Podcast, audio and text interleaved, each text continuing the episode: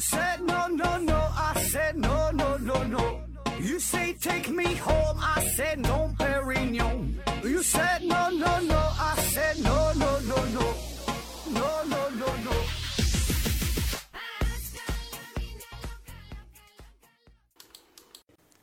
拼命探索不求果，欢迎您收听《思考盒子》。本节目由喜马拉雅平台独家播出。还是回答听友问题啊。第一个问题，贴地飞行提问说：何总，您认为一个稳定健康的社会，拥有科学思维的人的占比是不是越高越好呢？所有人都具有科学精神了，呃，社会会不会反倒更容易出问题？这个事儿，首先咱得明确一下哈，这啥叫社会的稳定和健康？呃，前一阵子这个出了这么一个事儿嘛，这杭州地铁上面出现了一条非常有争议的标语，叫“民可使由之，不可使知之”啊。当然，这话具体怎么翻译，到底啥意思，也有很多不同的版本、不同的解读。呃，目前比较主流的翻译就是说，对于老百姓啊，只能使他们按照统治者的意志去做啊，不能使他们懂得为什么这么去做，对吧？这是通常的翻译啊，所以感觉这不太合适嘛。那么说，如何理解稳定和健康啊？我觉得这是一对矛盾。就稳定，它就很难健康；健康呢，就很难稳定，对吧？就是如果一个社会的老百姓啊，都傻乎乎的，完全服从统治者的各种安排，逆来顺受、任劳任怨啊，从来也没有想过要革命啊、要造反啊，对吧？更没有什么什么科学精神、人文精神都没有。哎，那这个社会对于统治者来说是一个相对比较稳定的社会啊，但是呢，它并不健康。因为它没有什么发展嘛，对吧？所以很快它就会就会停滞下来。所以呢，从长长远来看，它也不稳定，对吧？它短时间内是稳定，但长远来看，它它就不稳定了。它没有科技发展，生产力没法进步。那么再加上统治者骄奢淫逸呀，骄奢淫逸呀，就纸醉金迷呀，对吧？这政治一定是不稳定的，最终呢，迟早呢也会走向灭亡。那另一种情况就是，呃，如果科学思维的人数占比比较高。那么这样的话呢，科学技术发展也就会更更快。那对于统治者来说，短时间之内呀，可能是不太有利，也不太稳定，对吧？因为大伙儿的思想都比较开放，比较进步，所以你很难去很难去管理。但是从整个人类人类文明进程的角度来说，这个应该是有好处的，因为你生产力不断的发展，生产关系也会发生相应的变化。那随着新的生产力的获得，人们就会改变自己的生产方式。那随着生产方式啊，也就是这个谋生方式的改变，人们呢也会改变自己一切的这个社会关系。所以，对于统治者来说，他可能就会很快就会下台，对吧？出现不断的交替啊。但是好处就是带来了我们文明的进步啊。我觉得这个是一种健康的发展啊。当然还有其他的可能性啊，比如说你这个科技。发展到一定程度了，你最后呢，可能自己把自己给玩死了，就像是现在的核武器，这不这个就是科技的成果。但说不定哪一天呢，真要一干爆炸了，对吧？这全玩完了啊，也不好说啊。当然，咱们讨论这个问题并不严谨啊，咱这里边说的这个科学精神，实际上科学精神和人文精神它这是两回事儿，对吧？我们刚才的讨论都是默认了说富有科学精神，同时呢，也就是富含了。富有这种人文精神，哈，这个并不严谨啊，这是两回事儿啊。下一个问题，这秋日提问说，呃，请问何志该如何学习经商？找个引路人跟上几年是最好了吗？啊，经商这个事儿，如何去经商？如何去经商？哈，这玩意儿它没有什么所谓最好的办法，呃，每个人这个套路啊都不一样，每个人。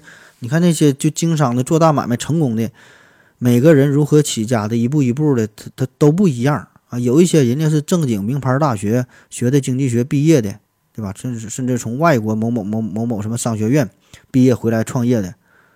那有一些人呢，可能初中都没毕业，这儿都不认识几个，就出来自己闯荡打拼，也可以成就未来。那当然，像你说的，就有人引路。啊，我觉得这个确实挺好，对吧？有人引路的话，你会方便许多，也能少走一些弯路，这确实是挺好。但是这个东西呢，最终呢还是得靠自己，你得靠自己的努力，靠自己的悟性，也靠自己的眼界，对吧？当然里边也得靠自己的运气。这个东西没有所谓的最好的模式，更没法去复制。对吧？只能说是借鉴别人的经验。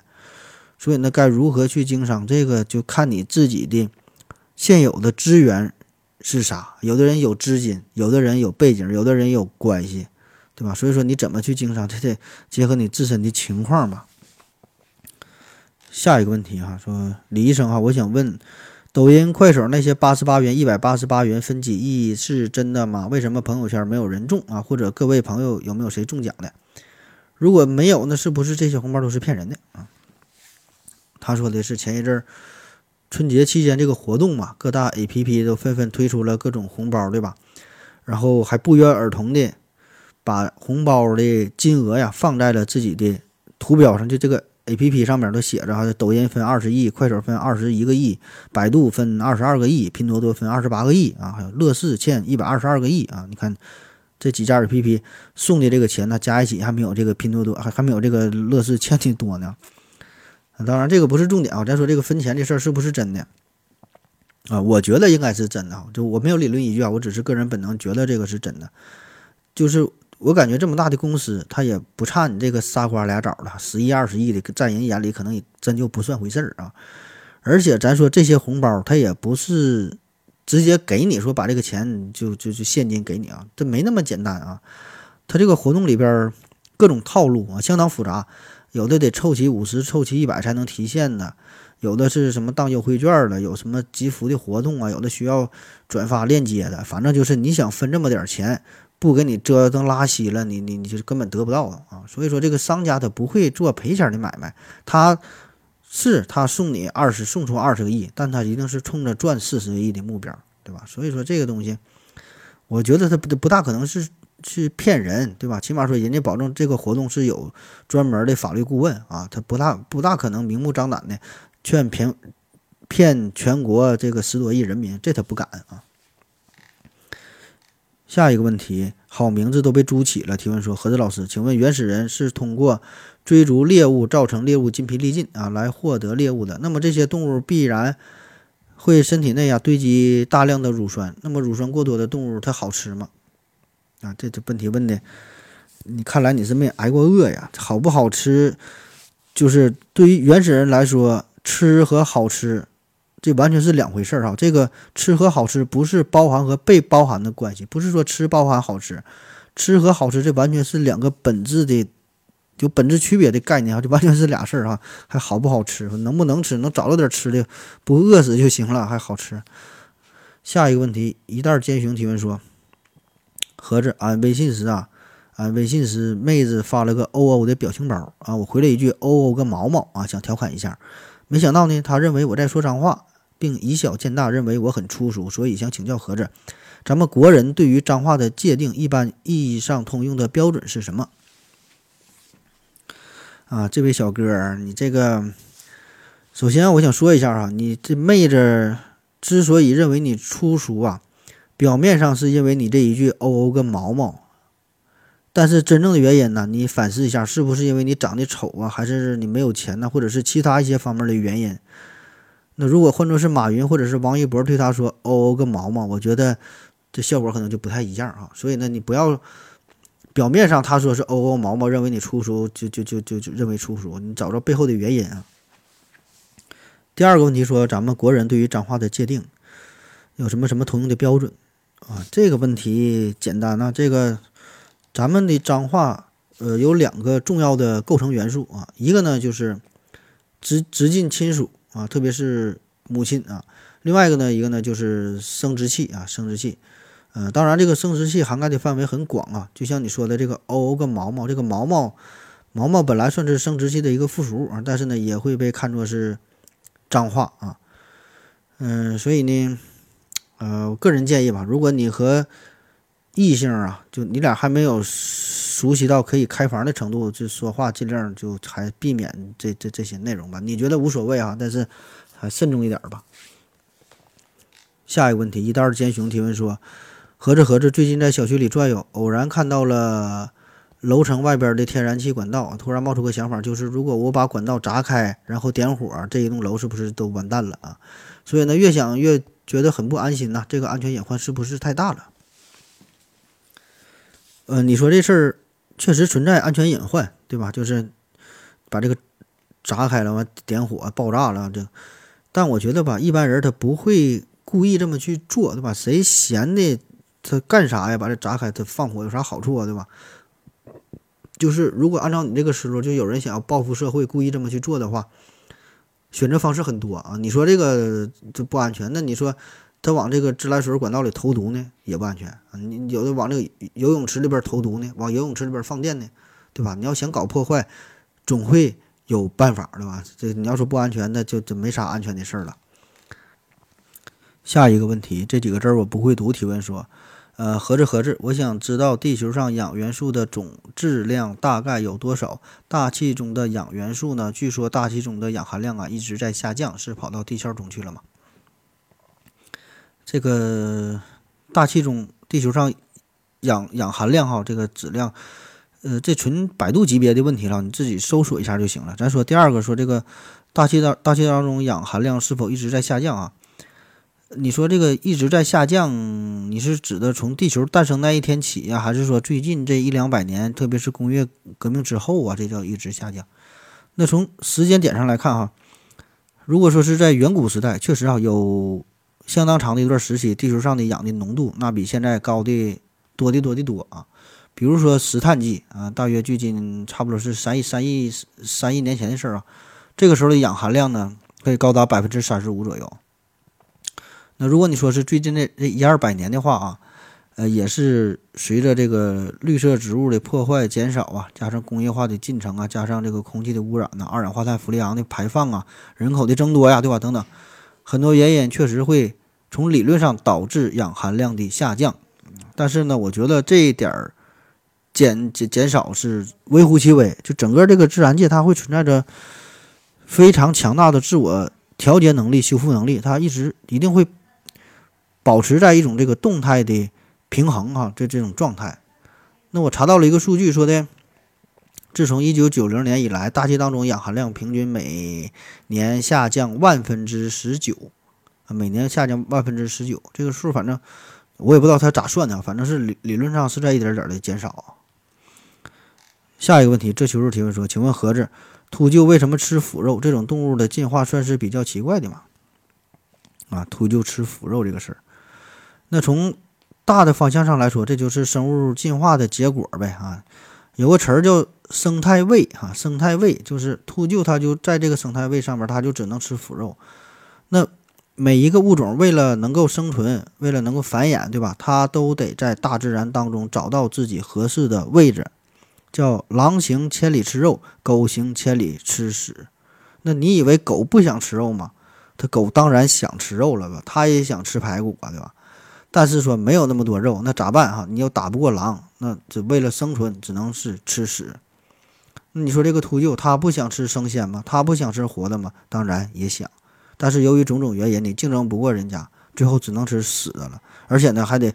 不只是死的，还得是烂的，对吧？最后就没没人吃这些东西，没人跟他竞争啊，他就吃这个。所以呢，这个对于秃鹫本身来说，哈，不断的进化，让这个秃鹫的胃酸呢越来越强大，特别特别酸啊。所以呢，可以杀死绝大说绝大多数对于普通动物来说这些有害的细菌病毒啊。咱们吃这些玩意儿，保证病了就死了，哎，它能吃，甚至说还能吃掉因为这个肉毒杆菌呐、霍乱呐、炭疽啊等等啊这些致死力极强的。这些动物的这些肉，这个尸体，那么像其他还有其他也有其他的这个食腐类的动物，像这个猎狗啊、呃豺呀、雕啊，也是吃腐肉的，但是呢，它就没有秃鹫这么强大了哈，啥都敢造啊。所以的这个秃鹫，你看起来它很强大，可以吃腐肉哈，比较奇怪。背后的原因呢，就是出于生物进化的无奈，对吧？那如果不是生活所迫，谁愿意把自己弄得一身才华呢？下一个问问题，长臂猿维纳斯提问说：“嗯，何子老师你好啊，先祝您新年快乐。嗯，突然想到一个问题，如果我趁活着的时候啊，多录一些音频，以后呢，科技发达了，是不是就能够根据这些有限的音频来复制、复完美复刻出我的声音来啊？然后呢，读任何的话呀，都像我的声音读出来的。这样的话呢，我觉得有一个极大的用途，就是可以永远记录亲人的声音啊，比如我不小心死掉了。”那么我的家人呢，就可以使用这个技术，听到我各种各样不重复的话啊。啊，这应该是很欣慰的啊，这个想法确实不错啊。呃，这项技术其实已经存在了啊，只是呢，出于安全角度啊，或者其他一些什么原因吧，并没有推广开来啊。比如说，外国这个谷歌呀，还有咱中国的科大讯飞都有这方面的研究，就是像你说的这个模拟一个人的声音。那老外呀，曾经做过一个恶作剧的实验啊，他用的呃用这个软件，具体名我就不说了。这个过程其实就跟你说的差不多，就是可以依据呃某个人的声音，然后创造出近乎完美的跟他合成的一模一样的声音，就别人听了分分辨不出来。那么怎么做的哈？就是先阅读一些词组啊、句子啊，让这个软件进行采集，然后分析这个声音的特点。这个过程可能只需要一个小时左右，你这声就能被模拟出来了。然后随后呢，就就用用这个软件就就给这个人给这个人的这个母亲打电话啊啊！当然了，在这之前呢，还得结合呃输入一些他的日常的对话的一些句型，就不只是说语音语调的事儿啊。就每个人说话有一些常用的句式，一些口头语儿啊，就他的说话的特点，这些呢都可以模拟出来。然后说用这个软件，这个给这个人的母亲打电话，跟跟跟这位妈妈就自然的交流起来。然后呢，这位妈妈根本就没发现。就后来结束之后，实验结束之后，把真相告诉他，这位母亲呢仍然不敢相信哈，说刚才居然不是他儿子跟他打电话啊。所以这个基本可以做到很很完美的复刻出这个这个声音啊。那么为啥这个不推广啊？主要呢就是出于一些安全方面的考量。那你想想，如果这项技术被一些不法分子所利用，对吧？一些诈骗电话、骚扰电话，对吧？咱咱现在一整用微信啊，这是一些骗人的，对吧？不都是要打电话确认一下吗？那么这个时候，你你要是有了这个技术，打电话一听这个声是这个你的朋友、你的亲戚，那可能呢都都是假的，对吧？就是再比如说，嗯，你是一个公司的职员。啊，然后你你负责这个财政方面的，然后某天接了一个单位的电话，电话的另一端呢就是财务部负责人，跟声一模一样，你也听不出来是啥呀。然后让你进行一顿操作，啊，让让就对这个公司的财务进行转账，如何如何，对吧？所以这个事儿有一定的危险。然后呢，进行这个利与弊的权衡之后，现在呢还没有完全推广。啊，所以说这个技术层面现在它不是最大的瓶颈，而是如何考虑给我们带来更多的益处啊，避免一些负面的作用啊。但我想这个迟早是会被推广开来的啊，这这项技术。下一个问题，RMC Cater 你提问说，呃，有些人吃完饭爱打喷嚏是怎么回事啊？这个就属于啥呢？就是是呃，你分析一下这两件事啊，先后发生。那么这两件事到底是因果关系，还是还是说只是时间上有一个先后的关系？就是吃完饭了，然后打喷嚏了，啊，只是是巧合，他俩就一个先后，还是说的有着因果联系啊？对吧？你你不能说因为爱吃，因为吃完饭所以就爱打喷嚏，这个玩意儿我是不想去研究这个话题啊。你要是想研究的话，你可以把这个。课题分为三方面，一个是为啥吃饭前爱打喷嚏，为啥吃饭的时候爱打喷嚏啊？或者第三个是为啥吃饭后爱打喷嚏，对吧？你打喷嚏的时间一定就是这三个时间节点，对吧？饭前、饭中和饭后啊，你可以研究一下啊，这个吃饭和打喷嚏的关系。下一个问题啊，最后一个问题，普通美女柚子露提问说：何子老师，请问几条不需要证明的？公理就构成了庞大的几何学的基石。那么，什么样的原规则构成了我们现代文明社会运行的基石呢？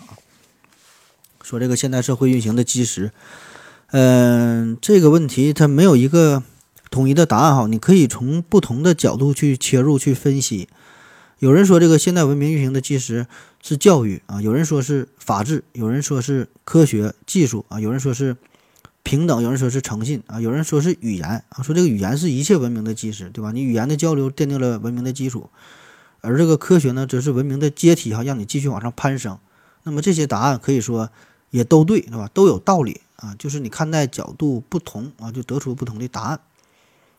呃，有一位美国政治学家叫做缪尔缪尔亨廷顿啊，他呢是给出了这么一个答案，他说这个人类文明基石啊。